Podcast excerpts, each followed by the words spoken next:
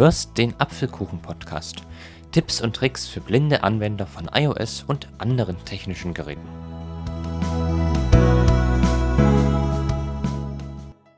Hallo und herzlich willkommen zu einer neuen Episode des Apfelkuchen-Podcast. Heute möchte ich euch ein spezielles Blindenhilfsmittel vorstellen. Es handelt sich hierbei um die Fledermaus von der Firma Symphon. Es handelt sich bei diesem Produkt in gewisser Weise um eine Weltneuheit. So etwas hat es bisher noch nicht gegeben.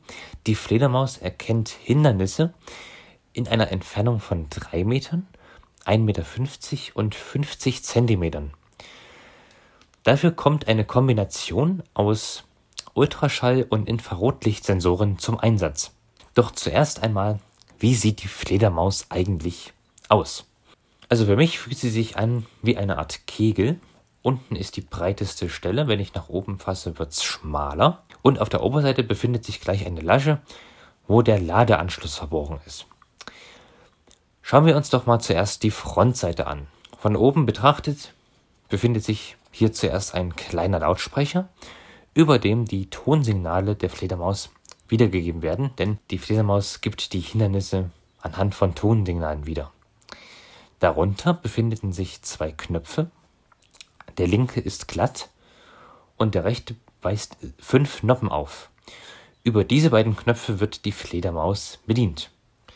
Und darunter befinden sich die Infrarotlicht- und Ultraschallsensoren. Die Ultraschallsensoren sind zwei münzförmige Vertiefungen und dazwischen befinden sich die Infrarotlichtsensoren, bestehen aus zwei kleinen Kugeln. Und auf der Unterseite sieht es genauso aus. Zuerst die beiden münzförmigen Ultraschall und dann die kugelförmigen Infrarotlichtsensoren.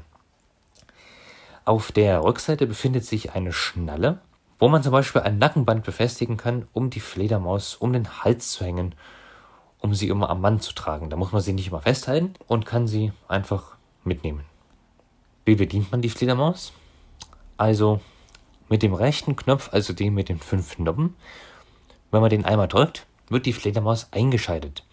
Dabei spielt es eine Rolle, wie man die Fledermaus hält. Wenn sie nur so um den Hals hängt, werden die Sensoren auf der Frontseite aktiviert, also auf der Vorderseite. Hält man die Fledermaus dagegen in die Waagerechte, aktivieren sich die Sensoren auf der Unterseite. Ich kann jetzt einfach mal auf den Knopf drücken und dann gucken wir mal, was passiert. Aha. Hier scheint also ein Hindernis zu sein. Ich drehe mich mal. Habe mich also etwas entfernt. Ich drehe mich jetzt mal zur Wand. Oder zum Regal. Ihr hört schon, die Tonsignale werden je nach Abstand des Hindernisses äh, langsamer oder schneller. Wenn ich jetzt auf den rechten Knopf drücke, kann ich die Lautstärke der Tonsignale einstellen.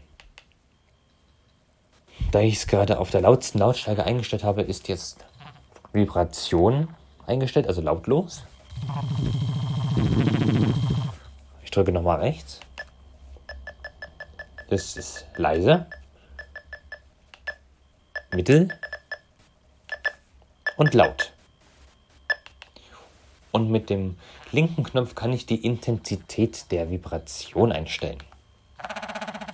Jetzt habe ich es auf ganz stark. Oh. Jetzt auf ganz schwach. Mittel und stark. Genau. Ich habe ja gerade gesagt, die Fledermaus kann Hindernisse in einer Entfernung von 3 Metern, 1,50 Meter und 50 Zentimetern erkennen. Dafür kommt der Innenraummodus jetzt zutage. Den Innenraummodus, Moment, ich, ich muss mich mal kurz.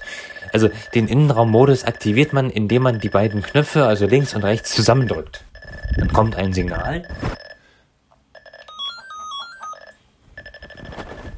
Und jetzt ist der Radius auf 1,50 Meter eingestellt.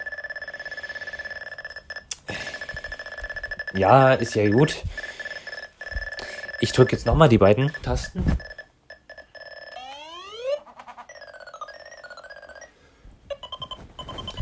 Und nun habe ich 50 cm Radius eingestellt. Also ja, das ist in, in einem Raum etwas schlecht, aber ich mache mal aus. So. Aber so funktionieren die drei Modi. Also der Standardmodus ist 3 Meter. Dann der eine Innenraummodus hat 1,50 Meter. Und wenn man das nochmal drückt, hat man dann den Radius auf 50 Zentimeter begrenzt. Man kann auch, wenn einem die Tonhöhe nicht so zusagt, auch die Tonhöhe verändern. Dazu muss die Fledermaus aus sein. Und jetzt drücken wir wieder die beiden Tasten gleichzeitig. Dann wird jetzt ein Ton abgespielt. Ich kann jetzt mit rechts drücken. Wird er tiefer. Und mit, wenn ich nach links drücke,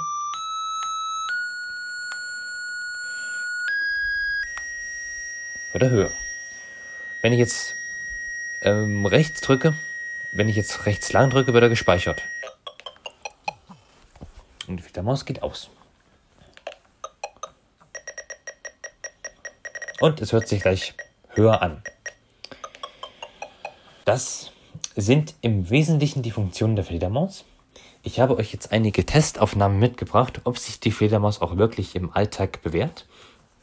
In der ersten laufe ich auf ein festes Gebäude zu und in der zweiten versuche ich, ein Bushaltestellenschild zu finden und nicht dagegen zu laufen. Ob mir das wohl gelingt? Hört selbst. So, ich befinde mich jetzt hier knapp fünf Meter von einem festen Gegenstand entfernt. Ich habe die Fledermaus an ähm, und habe sie um den Hals hängen. Das heißt, die Sensoren auf der Frontseite sind aktiviert. Jetzt gehe ich mal weiter nach vorne und wir gucken mal, wann sie anfängt zu piepsen.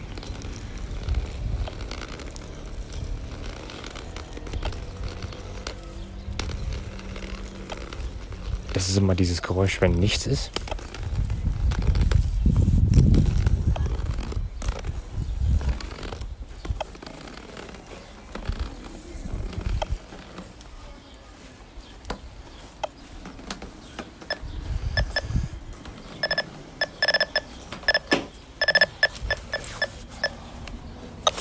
Ja.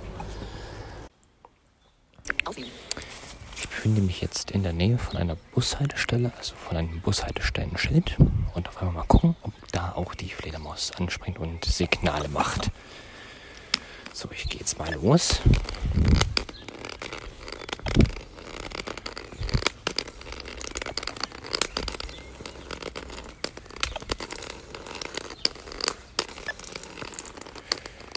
Ja, da scheint wohl was zu sein.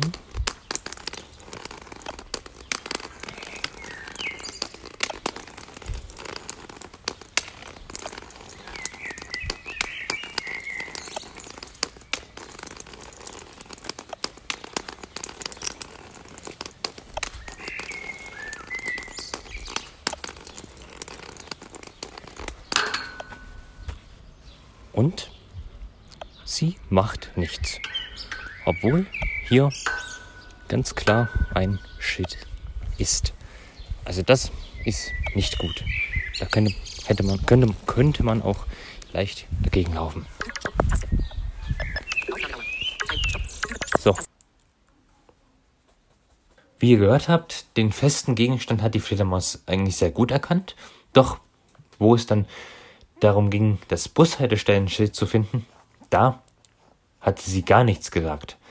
Und das ist einer der Punkte, der mich an dieser Fledermaus äh, etwas ärgert, weil dieses Bushaltestellenschild ist genau in meiner Kopfhöhe und da kann es leicht passieren, dass man da einmal dagegen läuft. Und was mir gerade auch noch aufgefallen ist, dass wenn man die Tasten drückt, dass es manchmal passieren kann, dass die Tasten eingedrückt werden. Also das ist auch noch so ein Punkt, da muss, wie ich finde, unbedingt noch nachgebessert werden. Aber im Großen und Ganzen gefällt mir die Fledermaus echt gut. Ich durfte sie jetzt fünf Wochen lang testen und bin eigentlich sehr zufrieden. Außer halt die Sache mit dem Bushaltestellenschild. Aber sonst gefällt sie mir recht gut. Zum Preis kann ich aktuell nichts sagen, aber sie wird bald in den Katalog der Krankenkasse aufgenommen und so kann man sie sich dann unkompliziert bestellen. Ja, ich hoffe, euch hat dieser kleine Testbericht gefallen und ich sage jetzt Tschüss und bis zur nächsten Apfelkuchen-Podcast-Folge. Euer Aaron Christopher Hoffmann. Du hörtest eine Folge des Apfelkuchen Podcast. Tipps und Tricks für blinde Anwender von iOS und anderen technischen Geräten. Wenn du mich kontaktieren möchtest, kannst du das gerne tun, indem du mir zum Beispiel einen Kommentar auf YouTube hinterlässt. Alternativ kannst du mir auch eine E-Mail schreiben an achso2004 at gmail.com. Ich bedanke mich fürs Zuhören und würde mich sehr freuen, wenn du auch das nächste Mal wieder mit dabei bist.